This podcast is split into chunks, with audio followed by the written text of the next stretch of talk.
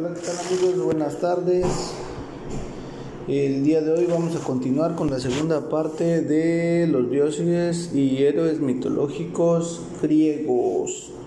Bien, después de que nos habíamos quedado en la primera parte, vamos a continuar para todos aquellos fans de la mitología griega. Bien, vámonos rápidamente. Tifón, el error, el horror, horror. Gea, la tierra, estaba enfurecida contra Zeus y los olímpicos para vengar a sus hijos. Los titanes cuidaban y alimentaban desde hacía siglos a Tifón, el horror absoluto. La diosa Hera, esposa de Zeus, siempre estaba celosa de su marido, con buenas razones. No le costó mucho a Gea convencerla de que Zeus se había portado mal con ella una vez más. Loca de celos, Hera fue a ver a Cronos, el titán demente. Eh, bueno, ya ven que ese, ese señor, ese dios, pues sí es, es muy malo, ¿no? Entonces, bien, él estaba encadenado en el tártaro y le pidió ayuda. Cronos, que odiaba a su hijo Zeus, le entregó a Hera dos huevos que debían enterrarse juntos. Una sola criatura nacerá de los dos, dijo con voz torva. Un demonio capaz de vengarte, le dijo. Así nació Tifón, que no era un ser humano, ni un dios, ni una fiera. Era, se asustó al verlo, pero Gea se lo llevó con ella para criarlo y prepararlo para enfrentarse a los olímpicos. Era el monstruo de los monstruos, tan alto que su cabeza rozaba las estrellas. Cuando abría los brazos, una mano llegaba hasta el extremo este y la otra hasta el oeste mismo. En lugar de dedos tenía cien cabezas de dragón. De la cintura para abajo estaba hecho de víboras que a veces se alzaban silbando hasta su cabeza humana. Tenía el cuerpo alado y despedía llamas por los ojos. Y por fin, cuando Tifón alcanzó toda su fuerza y su poder, Gea decidió que había llegado el momento de lanzarlo contra sus enemigos. Los propios dioses se aterraron cuando vieron este monstruo inmenso alzarse hacia el Olimpo. Las víboras silbaban y las cabezas de dragón rugían, todas a la vez con el estruendo de un ejército de gigantes. Era estaba arrepentida, pero ya era tarde. Al ver que atacaban el Olimpo, los dioses huyeron hacia Egipto donde se convirtieron en animales para no ser descubiertos. Solo Zeus y su hija Atena, la diosa de la sabiduría y la guerra, se atrevieron a enfrentarlo. Zeus trató de fulminar a Tifón desde lejos con sus rayos, pero fracasó, y finalmente se vio obligado a luchar cuerpo a cuerpo con su hoz de acero, la misma que había usado su padre Cronos contra Urano. Consiguió herirlo, pero las fuerzas del monstruo eran casi infinitas. En un ataque violento y veloz, Tifón enroscó sus víboras en las piernas de Zeus y lo hizo caer, arrancándole el arma de las, de las manos, y con su misma hoz hirió al dios, cortándole los tendones de los brazos y las piernas. No era posible matar a Zeus, pero así inmovilizado, se había vuelto completamente inofensivo. Tifón se lo cargó a la espalda y lo llevó hasta una gruta donde terminó de arrancarle músculos y tendones y lo dejó enterrado. Envolvió los músculos y tendones del dios en una bolsa hecha de piel de oso y la puso al cuidado de su hermana, la dragona delfina, una horrenda criatura mitad mujer y mitad reptil. Solo Hermes, el dios de los ladrones, podía haber engañado a Delfina y así fue. En secreto, silenciosamente se acercó con su hijo Pan hasta la, hasta la guarida de la dragona Con su flauta mágica, Pan tocó una canción adormecedora. La enorme cabeza de Delfina comenzó a balancearse de sueño y sus ojos se cerraron. Mientras su hijo seguía tocando sin descanso, Hermes le robó a la dragona la bolsa de piel de oso. Más tarde, entre los dos, consiguieron devolverle a Zeus las fuerzas colocándole músculos y tendones en su lugar.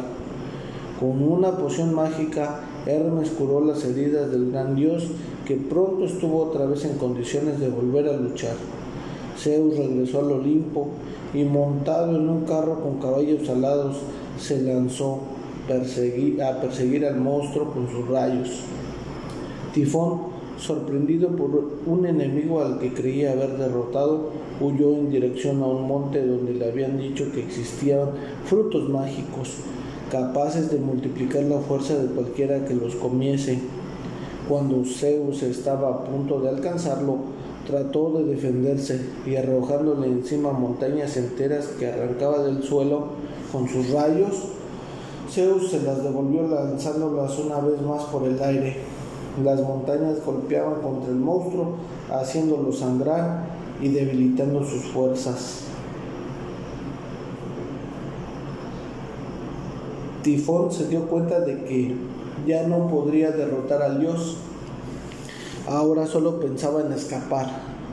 Trató de atravesar lo más rápidamente que pudo el mar de Sicilia, pero cuando estaba llegando a la costa este de la isla, Zeus tomó la montaña más grande de todas, la arrojó con todas sus fuerzas y logró aplastar al monstruo debajo de esa inmensidad rocosa. Y desde entonces Tifón quedó para siempre apresado ahí, debajo del monte Etna. Las llamas que despide el volcán son el fuego de sus ojos. Y ahora sí, por fin, el universo estuvo en paz. Bueno, esa fue la historia de Tifón. Ahora vamos con Prometeo enfrenta a Zeus. Prometeo era hijo de uno de los titanes. Gea y Urano fueron sus abuelos, es decir, era primo de Zeus. A pesar de pertenecer a la estirpe de los titanes, decidió luchar del lado del gran dios en su guerra contra Cronos. Valiente y astuto, Prometeo tenía una debilidad amaba a los seres humanos que intentaban sobrevivir con mucho sufrimiento sobre la superficie de la tierra. Zeus, en cambio, no se interesaba mucho en ellos y estaba dispuesto a destruirlos. Muchos afirmaban que el interés de Prometeo en la humanidad se debía a que él mismo había sido su creador. Como no tenía poder sobre el fuego, los mortales vivían miserablemente en las noches oscuras solo podían protegerse de las fieras escondiéndose en las profundidades de las cavernas. No podían trabajar los metales para fabricar armas o herramientas y tenían que contentarse con lo que lograran hacer tallando piedras. Comían sus alimentos crudos y vivían casi como animales. Poco podía hacer su inteligencia sin el fuego que Zeus le negaba. El que trabajaba con fuego todo el día era uno de los hijos de Zeus, ese dios rengo y malhumorado llamado Hefesto, que estaba casado con la más bella de todas las diosas, la increíble Afrodita. En su fragua, en las profundidades de la tierra, debajo de un volcán, Hefesto fabricaba las armas de los dioses con ayuda de los cíclopes. Prometeo utilizando su ingenio, se acercó a la fragua de Hefesto para conversar amablemente con el dios y en una distracción consiguió robar un poco de fuego, unas cuantas brasas encendidas que escondió en el interior de una caña hueca. Con ese regalo asombroso se presentó ante sus queridos hombres y no solo les entregó el fuego, les enseñó a cuidar que no se apagara a encenderlo y a utilizarlo de todas las maneras posibles. Les entregó la técnica de construir viviendas, armas, herramientas. Desde que fueron dueños del fuego, por primera vez los hombres se sintieron superiores a todos los demás seres que poblaban la tierra. ¿Ya vieron? Desde ahí nos sentimos bien Bueno, Zeus estaba furioso. Prometeo había desobedecido sus órdenes y debía recibir un castigo ejemplar con cadenas de acero. Lo sujetó a una roca en el Cáucaso y envió a una águila monstruosa a devorarle el hígado, para que el castigo fuera terrible y eterno. Todas las noches el hígado de Prometeo volvía a crecer y el águila se alimentaba de él durante el día. Zeus juró por lo más sagrado que jamás desataría a Prometeo de la roca. Pasaron muchos siglos, milenios, nadie lo sabe. Mucho, mucho tiempo después, Heracles, un hombre hijo de Zeus, pasó por ahí, en su camino al jardín de las Hespérides. Heracles mató a flechazos al águila que lo atormentaba y rompió sus cadenas. Prometeo agradecido lo ayudó con sus consejos. Zeus quería mucho a su hijo Heracles y a pesar de todo estaba orgulloso de su hazaña. Pero ¿cómo podía permitir que Prometeo quedara libre sin romper su juramento? Con una gran idea, hizo que Hefesto fabricara un anillo con el acero de la cadena que engarzara en él un trozo de la roca a la que Prometeo había estado atado, y lo hizo jurar que, jurar que jamás se quitaría ese anillo. Así, Prometeo quedó libre para siempre y al mismo tiempo para siempre encadenado a la roca del Cáucaso. La caja de Pandora. Los hombres tenían el fuego que Prometeo había robado para ellos. Ahora vivían libres de todo mal, no sufrían el cansancio ni el dolor ni las enfermedades. Se habían vuelto altaneros y peligrosos. Para mantener el orden en el universo, Zeus debía dejar bien clara la diferencia entre hombres y dioses. Les haré un regalo maldito, rugió Zeus. Había llegado el momento de crear a la mujer. La llamó Pandora y todos los dioses participaron en su creación. Con arcilla y agua, Hefesto modeló un bellísimo cuerpo parecido al de las diosas inmortales. Atenea, la diosa de la sabiduría, le enseñó las labores femeninas, sobre todo a hilar y tejer hermosas telas. Afrodita, la diosa del amor, le otorgó la gracia y atractivo y Hermes, el dios de los ladrones y mensajero de los dioses, le enseñó a mentir. Entonces, Pandora fue entregada por los dioses a Epimeteo junto con la mujer. Le regalaron una bonita vasija de cerámica trabajada con baja, bajo relieves.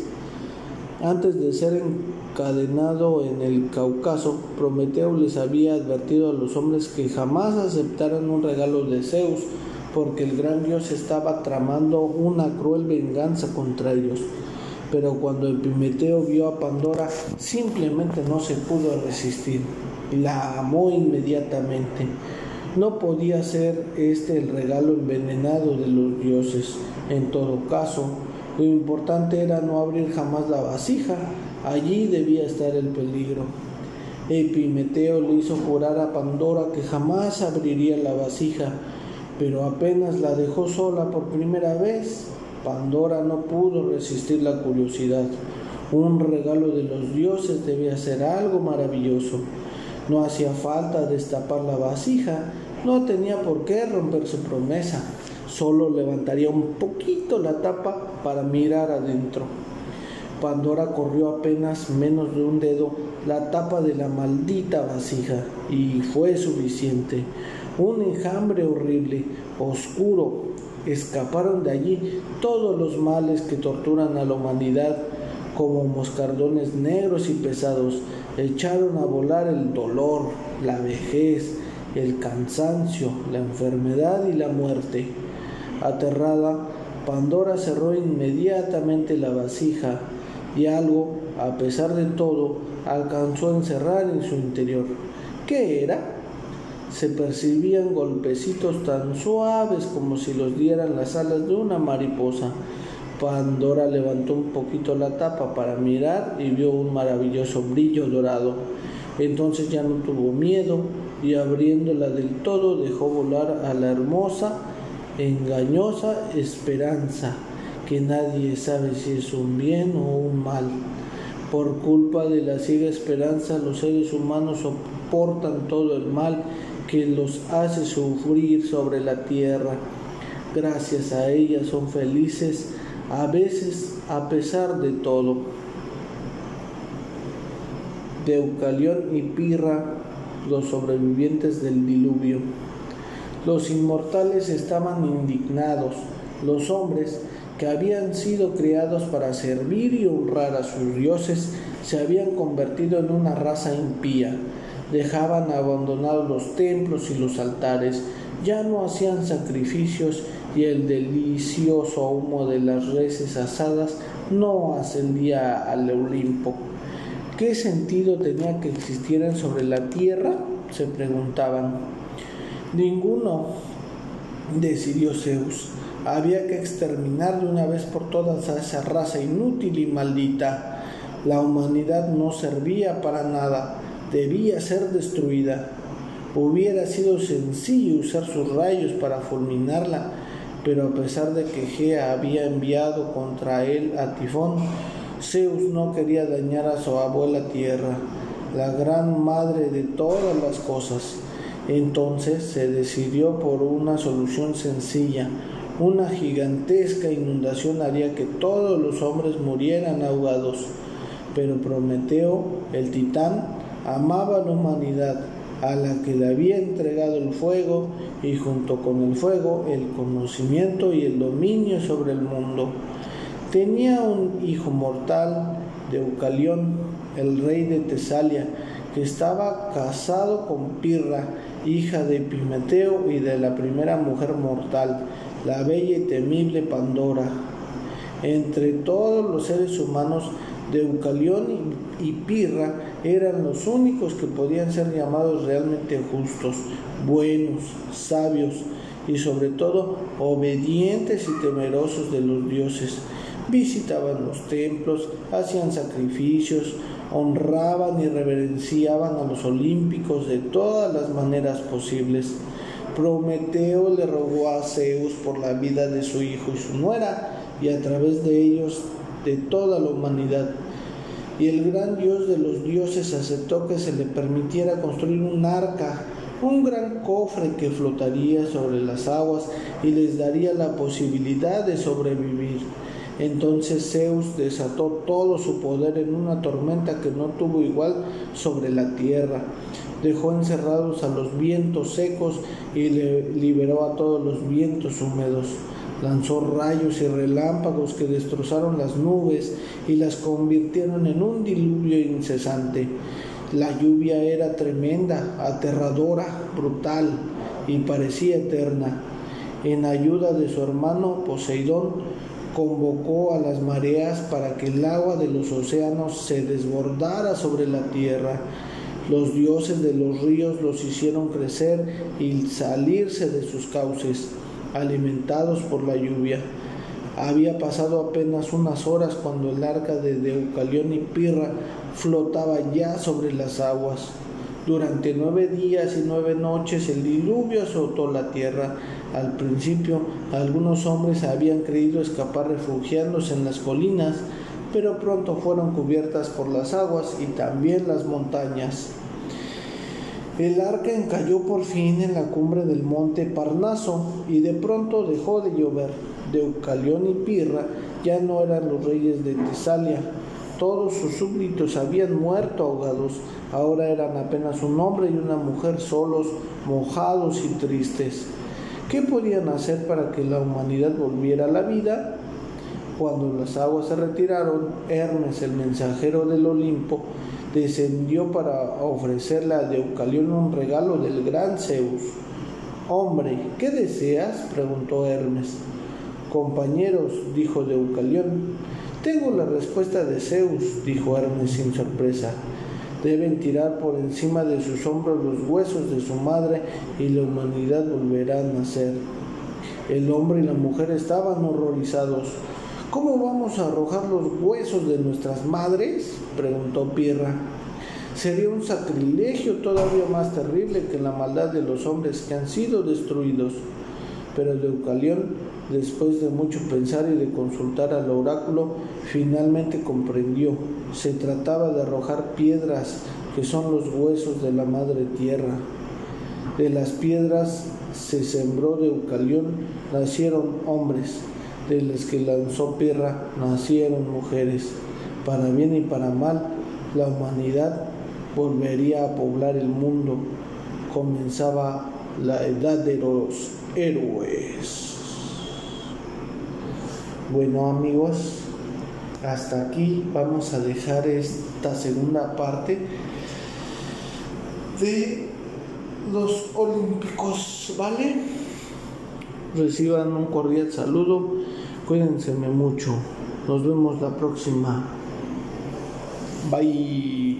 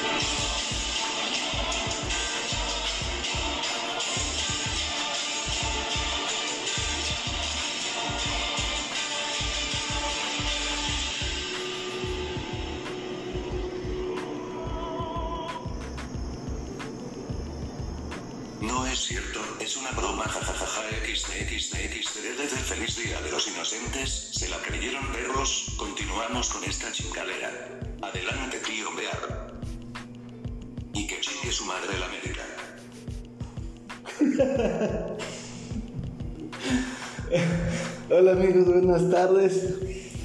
Eh, espero que no se hayan asustado. Decidí jugarles una broma. El día de hoy estamos transmitiendo directamente desde el Hotel One en Coatzacoalcos, Veracruz. Y el día de hoy les traigo pues algo, algo diferente, algo distinto.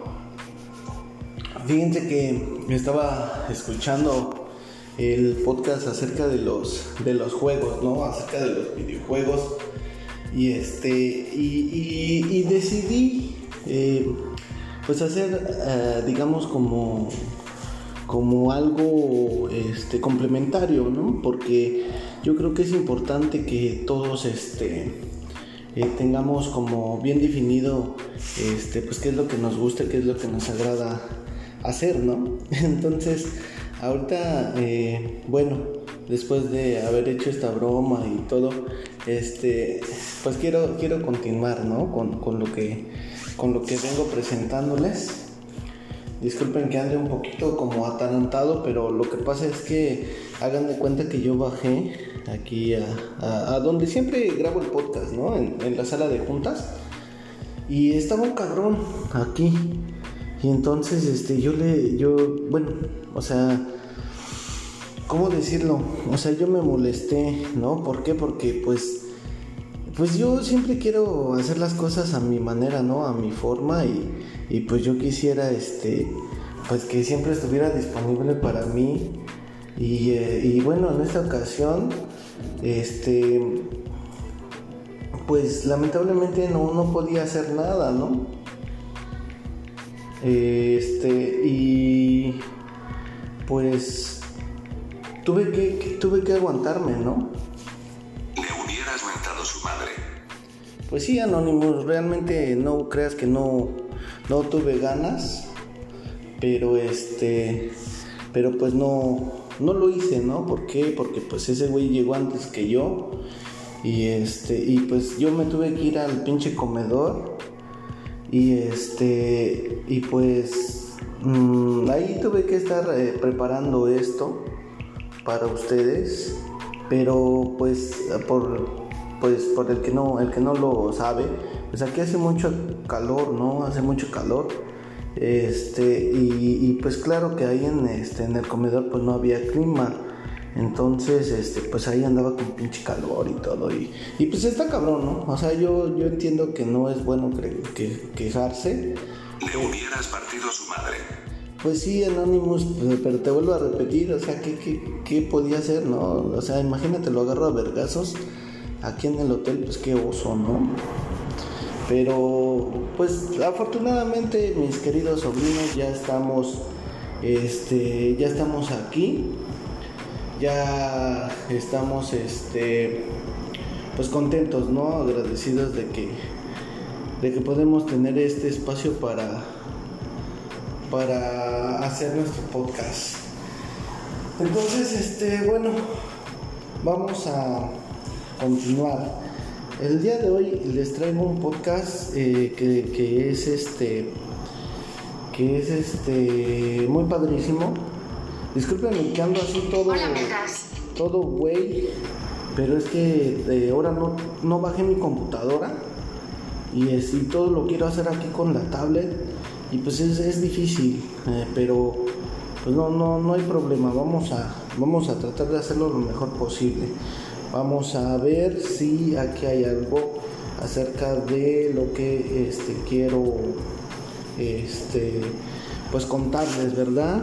A ver si, si suena esto, a ver.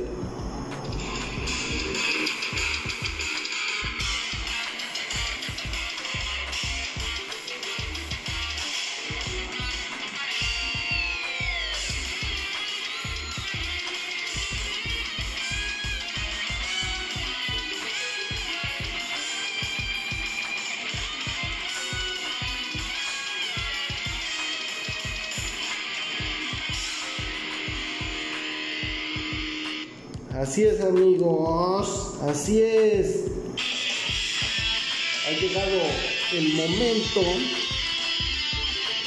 de hablar acerca de videojuegos más videojuegos. Bien, esto que estamos escuchando es el tema de el famosísimo Street Fighter 2 Turbo. Bueno, no Turbo, nada más el Street Fighter 2. Entonces estamos este pues aquí reproduciendo unas rolitas, ¿verdad? Del Street Fighters. Escuchen eso nada más, ¿eh?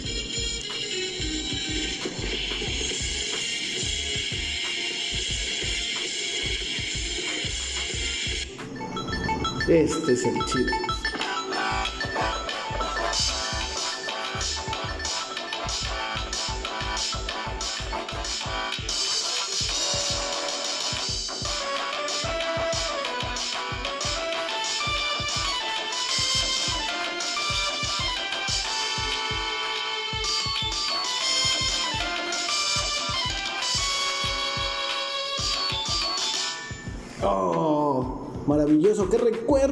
Recuerdos, recuerdos.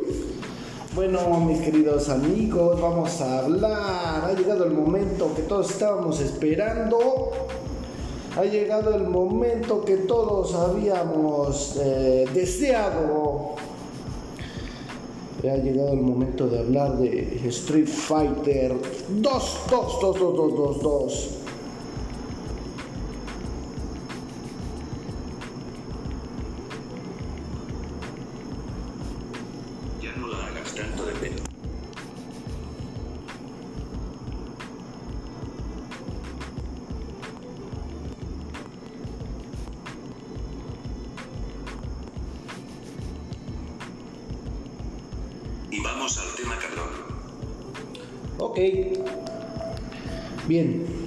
A ello. ¿En dónde está? Así es, así es. Maldita sea, si necesito mi computadora. Aquí está.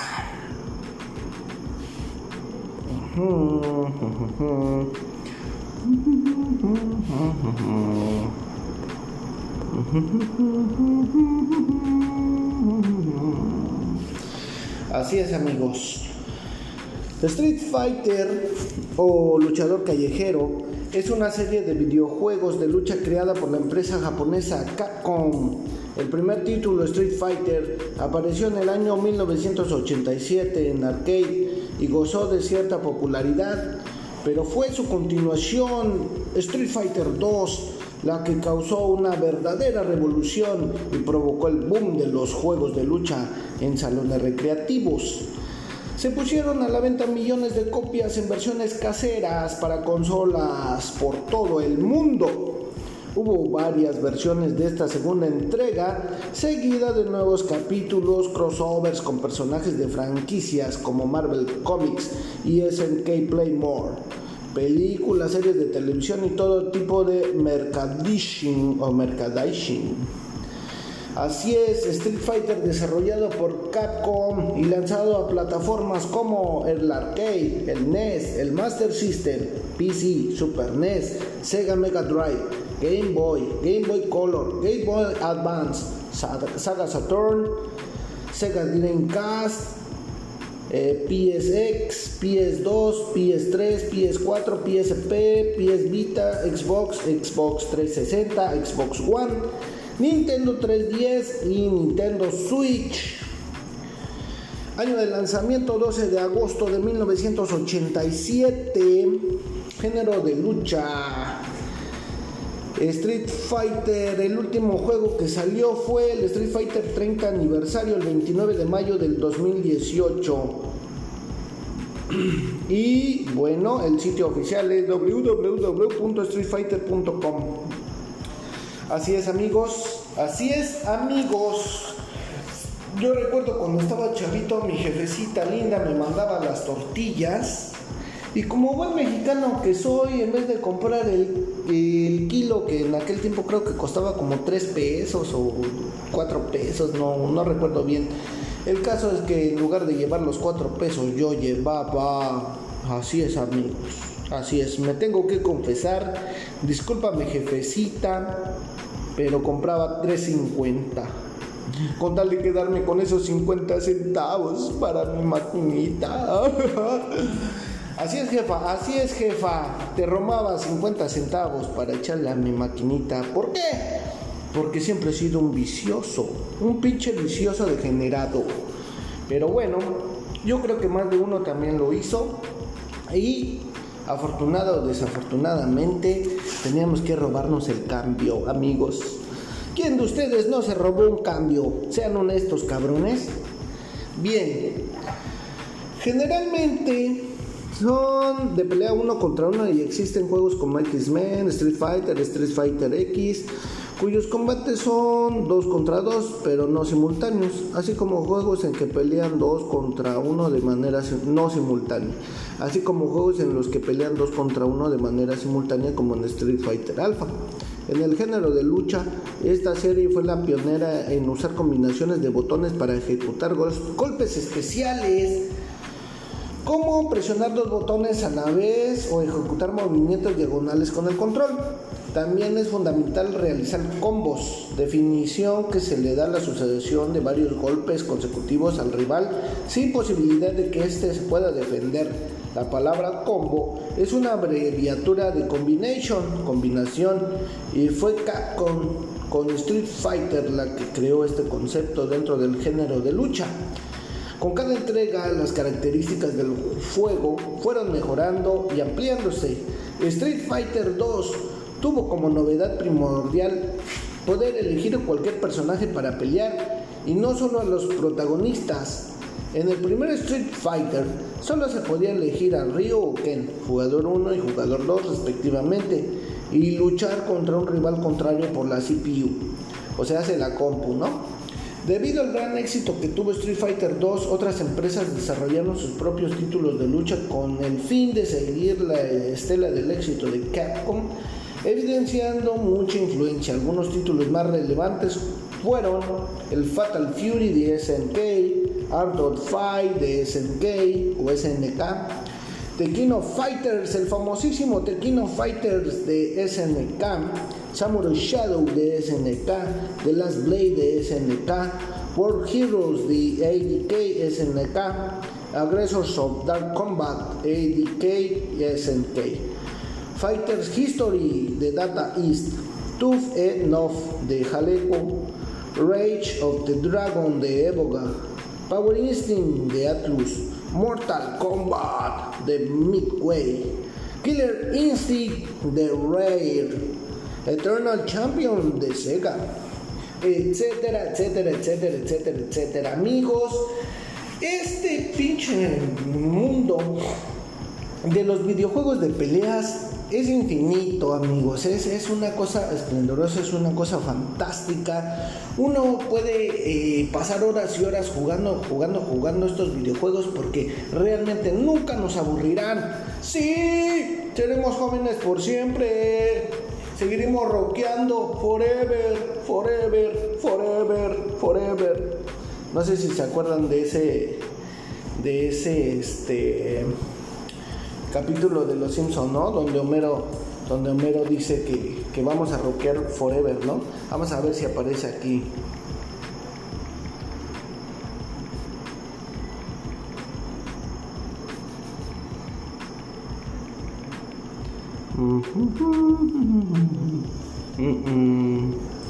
No está. no, no está. Bueno, no importa. A ver si aparece el otro grito de guerra. De guerra. A ver. Ah, estúpido. No hay nada aquí. Bueno, no hay pedo. El chiste es que. Este. El chiste es que a nosotros nos encanta esto de, de ser chavos forever, ¿no? Entonces, bien, vamos a continuar. Tenemos, debido al gran número de entregas y versiones aparecidas, existen multitud de personajes si bien Ryu y Ken han aparecido sin excepción en todos los juegos principales, se, considera la plantilla original de Street Fighter 2 como los principales personajes de la serie. Así es amigos, tenemos varios personajitos. Tenemos a Ryu, que es de Japón, o Ryu, como le dicen los españoles, ¿no? Los españoles le dicen Ryu, el Ryu. Tenemos al Ken Masters. Ese es mi favorito, amigos. Quiero que lo sepan de una vez. Ken Masters de Estados Unidos. Tenemos a E Honda, que es también de Japón. A Blanca, que es de Brasil. A Guile o Kyle, eh, de Estados Unidos. A Chun Li, que es de China. A Zangief, que es de la extinta Unión Soviética. A Dalchin, que es de la India a Balrog, que también es de Estados Unidos, a Vega, que es de España, a Sagat, que es de Tailandia, y al mayor Bison, que no sabemos de dónde pitos es. Así es amigos, eh, tenemos aquí una, estamos ante una maravilla, ¿por qué? Porque imagínate cómo es que se les ocurrió, ¿no? Ponerle una nacionalidad, cabrón, a los, a los, a los, a los eh, peleadores, ¿no? O sea, está, está chingón, está de pelos, ¿no? Que posteriormente en otras entregas ya hubieron más peleadores, entre ellos un mexicano, y pues ese cabrón era como una especie de indio o un apache, algo así. Y este, y sinceramente ahorita no me acuerdo cómo se llama, pero está, está chido, ¿no? Y hay un güey que hace mucha referencia al Bruce Lee que se llama Fei Long. Ese güey también es la verga. Bueno, en total, eh, cinco personajes vieron alterados sus nombres originales japoneses cuando los juegos llegaron a Estados Unidos y fueron cambiados o modificados por parte final de la American Capcom. Estos cambios también afectaron a las versiones de los juegos para Europa. Para empezar tenemos a M. Bison que era de Japón y Balrog que era de Estados Unidos. El nombre original japonés del boxeador afroestadounidense es M. Bison. La M es la inicial de Mike, por lo que su nombre completo es Mike Bison. Apareció en el primer Street Fighter con el nombre de Mike, pero en Street Fighter 2 se mostró su nombre completo. El personaje es un, homenaje al boxeador estadounidense Mike Tyson. Al distribuirse el juego en Estados Unidos, un problema le obligó a Capcom de América a cambiar el nombre de su personaje, ya que no quisieron tener problemas con los managers de Mike Tyson. Obviamente esto, pues, porque ya sabían que podía haber pedo económico, ¿no? Bueno, entonces en lugar de inventar otro nombre, decidieron cambiar los nombres de tres de los cuatro jefes finales de, Street Fighter 2. De este modo, M. Bison pasó a llamarse Balrog en Estados Unidos y en Europa. Así es, mis queridos amigos. Hemos vivido engañados todo este tiempo. Balrog era M. Bison, o sea, Mike Bison. Pero como iba a haber pedo por la eh, por el parecido con Mike Tyson, entonces por eso lo cambiaron. Bueno, ¿quién entonces, quién es Balrog o quién fue Balrog? Bueno, Balrog es de Japón y Vega es de Estados Unidos. El personaje español originalmente en Japón se llamaba Balrog, pero fue cambiado a Vega en Estados Unidos al considerar el nombre Vega como un apellido español. Bueno, Vega y Vega en Japón y Mike Bison en Estados Unidos o M Bison. El jefe final de Street Fighter 2 es conocido como Vega en Japón, pero en Occidente se le conoce como M. Bison. En un principio, al no aclarar el significado de la M, dio lugar a nombres como Mr. Bison o Master Bison en un intento por interpretarla. Incluso de manera más o menos oficial se llegó a aceptar que la M de Bison era el rango que este personaje de aspecto militar tenía en su oscura organización Shadow Law. Mayor Bison, o en español Mayor Bison, uh, Mayor, Mayor Bison en inglés y Mayor Bison en español. Esto se acentuó particularmente porque el personaje en las primeras versiones de Street Fighter 2 llevaba en su gorra una insignia de una estrella que en la mayoría de las organizaciones militares del mundo significa que tiene el rango de mayor. Así es amigos, así es. Gouki en Japón o Akuma en Estados Unidos. Este personaje es llamado Gouki en Japón. Capcom de América pensó que ese nombre sonaba raro y hasta les parecía ridículo. Así que decidieron renombrarlo como Akuma, que en japonés significa demonio. Capcom de América no supo que al separar los dos kanjis que forman el nombre de Gouki se obtiene el significado de gran demonio. Da pinches pendejos. Bueno, Nash en Japón y Charlie en Estados Unidos. Este personaje es el mejor amigo de Guile o Guile. Al finalizar el juego con Guile en Street Fighter 2 vemos cómo clama venganza por la muerte de su amigo Nash. Pero esto solo puede leerse en la versión japonesa porque Capcom de América decidió cambiar ese nombre por Charlie, nombre más típico de los Estados Unidos, ¿verdad? Cuando Nash resucitó en la subserie de Street Fighter Alpha, se hubo de cambiar el nombre de Nash por Charlie una y otra vez. A partir de Street Fighter 5, Capcom adoptó el nombre completo de este personaje como Charlie Nash.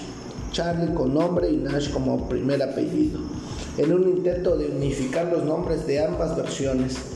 Debido a esto, en Street Fighter 5 al personaje a veces se refieren a él como Charlie o Nash en todas las versiones sin embargo, en Japón se le sigue llamando Nash, en Occidente continúa siendo llamado Charlie.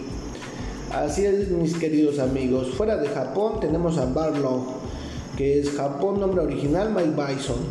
Fuera de Japón, Vega. Japón nombre original Barrow. Mayor Bison en Japón, fuera de Japón y en Japón es Vega. Fuera de Japón eh, Charlie y en Japón Nash. Eh, fuera de, Japón Akuma y dentro de Japón Gouki. O sea, es un desmadre, ¿no? No sé qué pedo con los nombres, pero pues a mí me vale verga y, eh, yo los digo como es fuera de Japón, ¿no? ¿Por qué? Porque pues, yo vivo en México. Bueno, así es mis queridos amigos. Eh, pues tenemos aquí, aquí la historia de Street Fighter que transcurre a lo largo de varios años, pero el orden del lanzamiento de los juegos no fue a la par con esa línea temporal, ya que de un juego a otro los personajes aparecían mucho más jóvenes y desaparecían otros.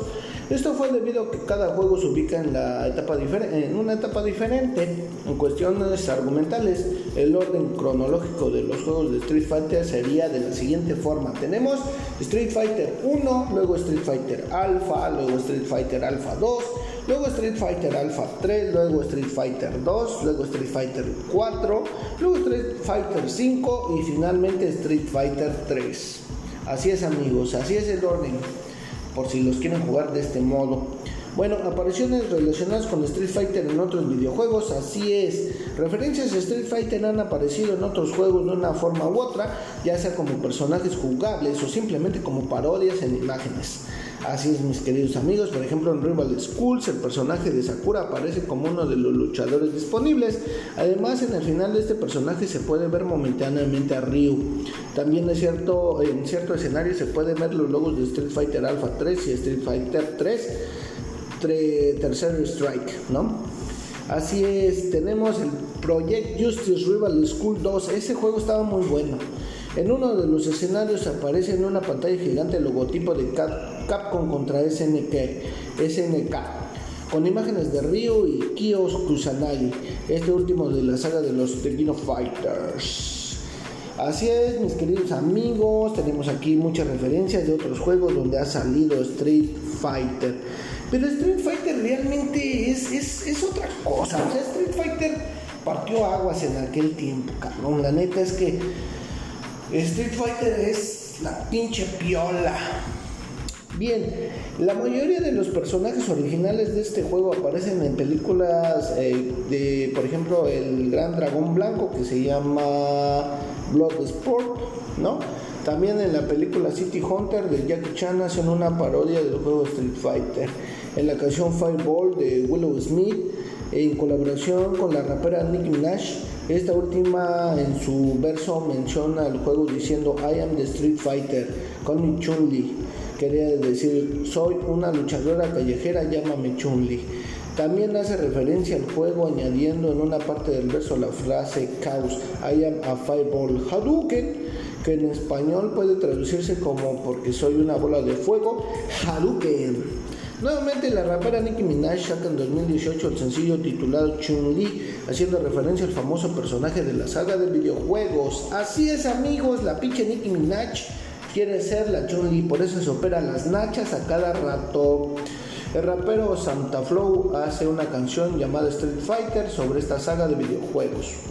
no la he escuchado, vamos a ver si está buena, ¿no?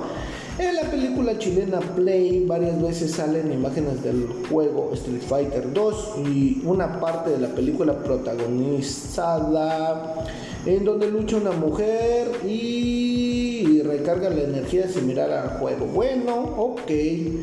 Y en Yuli los fantasmas, la protagonista aparece jugando al videojuego de Street Fighter 2. Órale, puras pinches curiosidades bien chidas, carnal. En la canción Atrévete TTT de calle 13 también se hace alusión al videojuego en el verso Eres callejera Street Fighter. Así es, carnales. Y así podemos seguir sacando muchas, muchas cosas de estas. Pero bueno, ese no es el caso. Vamos a ver aquí la historia de algunos personajes, ¿no? Vamos primero por el pinche prota el pinche prota prota de los protas protas, ¿no? El pinche Ryu Urayu. ¿Quién es Ryu Urayu? Bueno, es un personaje de ficción perteneciente a la saga de videojuegos Street Fighter. Su estilo de combate es el Ansatsuken, un arte marcial ficticio que mezcla elementos de karate y judo. Ryu se muestra como un personaje centrado en entrenar y luchar para superarse a sí mismo, independientemente del resultado y está considerado como uno de los arquetipos de protagonista en los videojuegos de lucha. Así es amigos, el pinche Ryu es un pinche protagonista, ¿no? Bueno, algunas curiosidades de este carnal es que eh, nació el 21 de julio de 1964 por lo cual ahorita tendría 56 años. Órale, carnal. Bueno, es de nacionalidad japonesa y pues no tiene una residencia. Este güey es un pinche mago. Viaja por todo el mundo como errante, pero nació en Suhaku, Japón. Entonces, eh, fíjense qué chistoso, ¿no? O sea, yo cuando era niño yo quería ser un vagabundo, ¿no? Yo quería ser un vago cuando, cuando creciera, quisiera ir por todo el mundo. Yo creo que fue culpa del pinche río. Bueno, eh, tenemos que mide 1,75 y pesa 85 kilos. Y el pelo pues es originalmente rojo, pasó a castaño y en algunas apariciones negro. pero pues al principio en el Street Fighter 1 era pelirrojo. sus ojos son color café. Su ocupación, bueno, pues es artista marcial, ¿verdad? Es un pinche caca seca. Aliados tenemos a Ken, a Rose, a Sakura, a E-Honda, a Chun-Li, a Gail, a Kami White, a Alexi Dalsin y a Gen. Sus enemigos principales es el Akuma o Gouki, el Zed, el Mayor Bison o M. Bison, Sagat, el Gil, Urien y Hugo. Bueno, esos son de, digo, estamos hablando de todos los Street Fighters, ¿verdad? ¿Quién es su maestro? Bueno, su maestro es el, el pinche Gouken, el maestro Gouken. Estilo de lucha, karate basado en el Anatsuken. Técnicas, tenemos el Hadouken, el Shakunetsu Hadouken, Ren y muchos Tsumaki Senpruken, el tra, tra, Traduken, el, el Shin, Shinjo Shoryuken y no sé qué tantas mamadas Mejor vamos a ver si aquí aparecen para que lo interprete mejor él, porque pues la neta es que yo no, yo no sé decirlo muy bien. Vamos a ver. Mm, vamos a ver si aparece aquí. Eh, vamos a ver. A ver. Ándale, ese. Así es, el o el este el, el tra, tra, traduque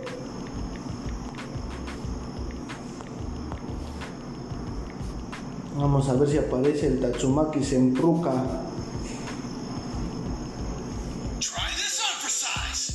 ¿Qué mamada? Pinches americanos de mierda. No, esa no es. Ándale, ese, ese, ese. Y el famosísimo, famosísimo, el pinche Chorriuken, ¿no? El Chorriuken. Pero no es, no es Chorriuken, es, es, es, es, es eso, pinche rayo, digo río. Bueno, así es amigos, esas son sus técnicas del pinche río. Entonces, lo tenemos presente desde la primera entrega, desde 1987. Es un personaje protagonista junto a su compañero de entrenamiento y mejor amigo Ken Masters. Es el único que ha aparecido en todas las ediciones del juego y también ha estado presente en el manga, las adaptaciones de anime y todas las películas de la saga. Así es, mis queridos amigos, el pinche Ryu es el prota. Ahora vamos con el siguiente este güey es mi favorito, es el mero mero pecatero, el gran Ken Masters. De hecho, este güey es el, uno de los primeros personajes que tuvieron apellido, si no es que es el primero. Porque por lo general aparecen el nombre de pila pero sin apellido. Y este cabrón sí traía apellido desde el principio. Bien, Ken Masters es un personaje de ficción y de los videojuegos creado por Capcom y, y junto con Ryu. Son los personajes principales de la serie de Street Fighter. Así es, carnal. Bien, eh, tenemos al nacimiento 14 de febrero de 1965. Tiene 55 años y es estadounidense. Es masculino y mide unos 75 y pesa 85 kilos. Es rubio, pero es, es rubio de mentiritas porque ahí se le ven sus raíces negras. Es una coca agitada este cabrón. Ay, perdón, me comí un puto mosco. Color de ojos marrones, así es amigos. Es de la familia Masters y este güey es uno de los primeros también que traían pollo, ¿no? Su esposa se llama Elisa Masters y tiene un hijo llamado Mel Masters, así es amigos. ¿Cuáles son sus ocupaciones del señor Masters? Bueno, pues él es empresario y es entrenador deportivo, cabrón. ¿Qué hubo, eh? Pues no mames, ese güey no se anda con mamadas. Sus enemigos es el tal Rufus, el M. Bison y el Acoma, así es amigos. Procedencia pues viene de Manhattan, New York, Estados Unidos, así es carnales. Eh, su maestro es el maestro Woken, igual que el pinche, este, ¿cómo se llama? El pinche río, ¿no? Estilo de lucha, el estilo libre basado en el karate y el anatsutsuken, ana, ansatsuken, esa madre. Bien, tenemos sus técnicas que es el Choryuken, el Hadouken, el Tatsumaki Senpuken, el Ryoshuken, el Ramsokuken Kick, el Renpuken y el Hadoshuken y el Hadoshu.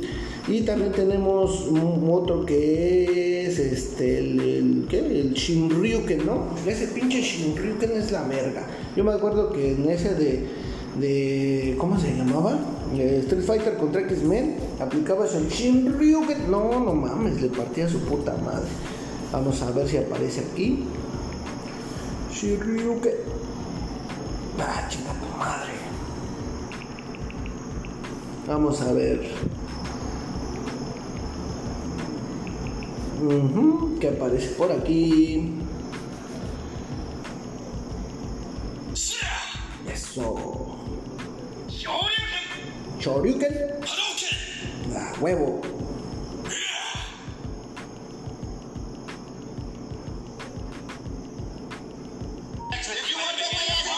¿Qué es esa mierda? ¿Qué es esa mierda?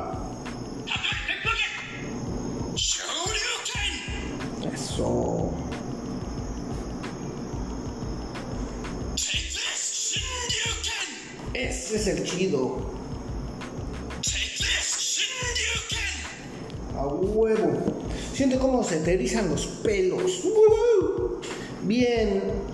Ken es el único hijo de la familia rica de Estados Unidos. Cuando Ken era un niño, su padre le pidió a su amigo, el maestro de karate Goken, que aceptara a su joven hijo como su alumno en el dojo en un intento de disciplinarlo. Ahí fue donde este conoció a quien sería su mejor amigo y su base encontrado al rival Ryu. Bajo la supervisión de Goken, Ken no tuvo problemas para adaptarse al duro entrenamiento impuesto por su sensei, ni para alcanzar el nivel de destreza de Ryu, a pesar de que este lleva ya un tiempo entrenando en el dojo.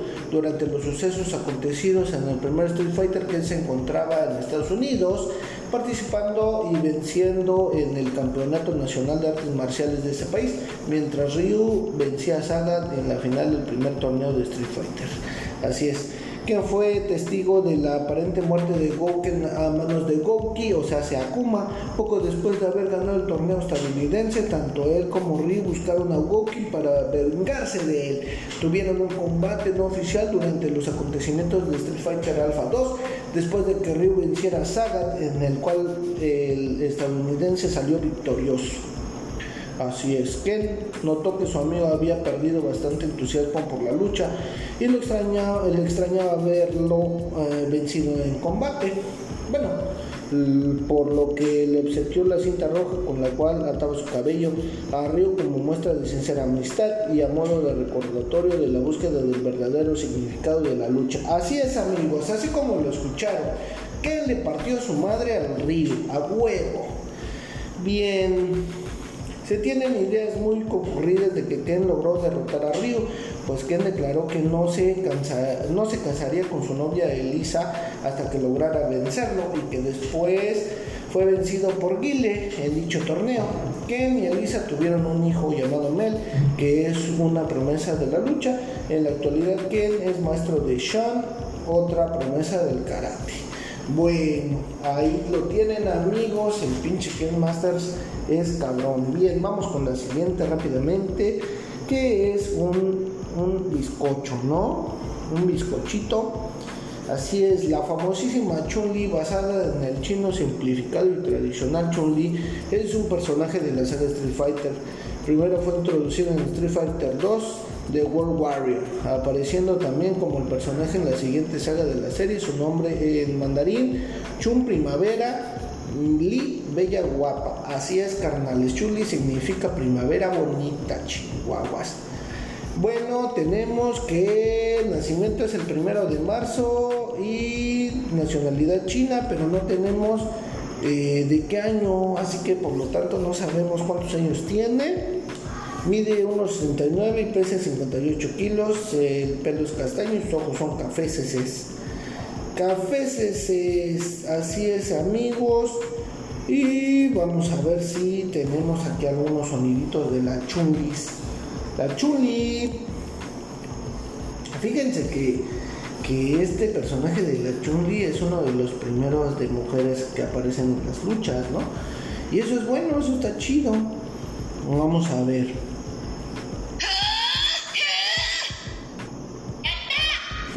Es mi favorito.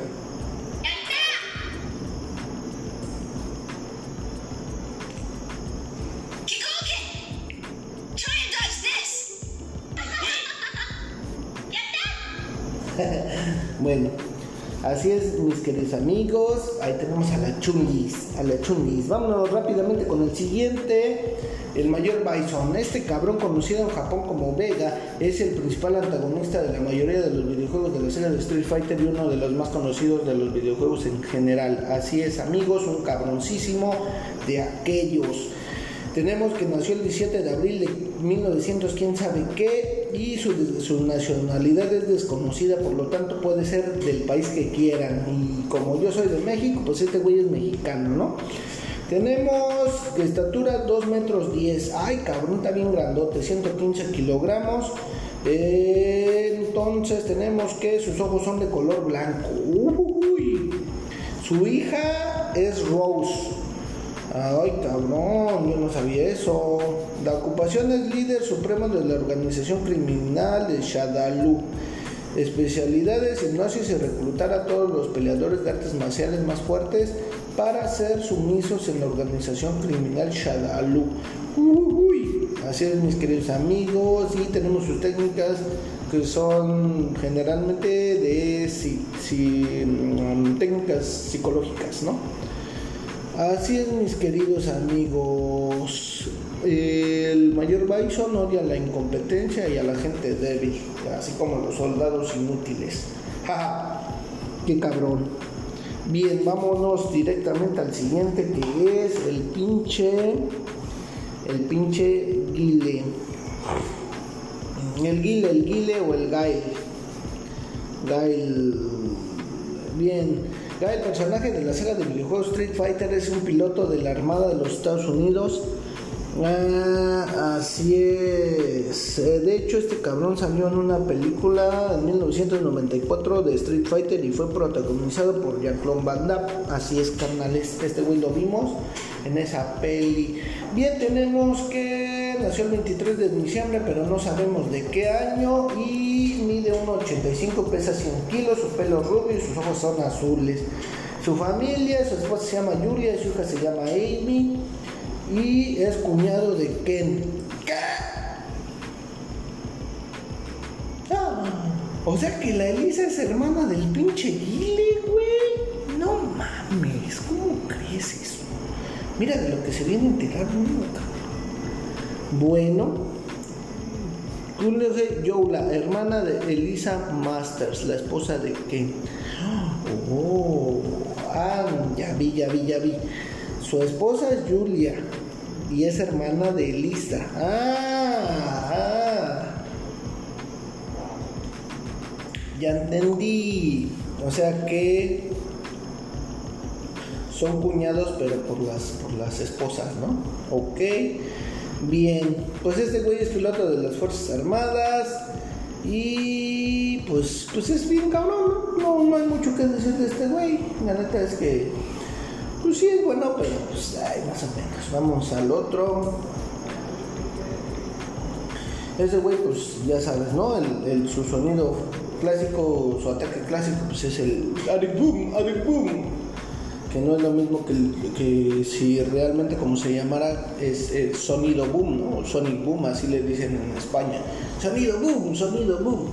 españoles, vale, Bueno, este, ¿quién más nos falta? Bueno, nos falta Dalsim, nos falta el pinche Saga, nos falta el Balrog, nos falta el Vega, nos falta este, el Dalsim no, nos faltan algunos personajes, pero sinceramente esos güeyes ya pasan a segundo término, esos güeyes van a mi Entonces amigos, bien hemos llegado al final de este podcast, gracias por haberme este, aguantado todo este tiempo, realmente espero que se la hayan pasado bien y que hayan eh, pues a lo mejor eh, escuchado, disfrutado con esto que hicimos este, y les haya parecido gracioso, amigos. Los espero en la siguiente entrega para seguir hablando de cosas chidas.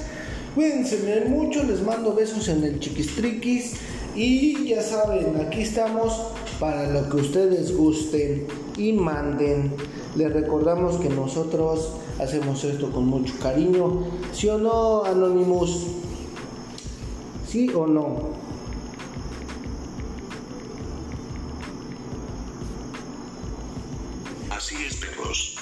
Ah, bueno, gracias. Gracias, Anonymous. Qué amable eres, cabrón. Despídete de nuestros amigos.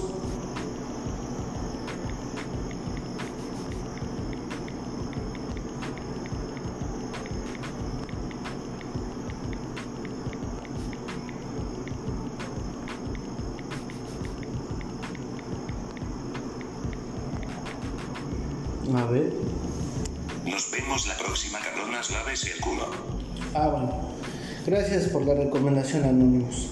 Bueno, amigos, cuídense mucho. Nos vemos la siguiente.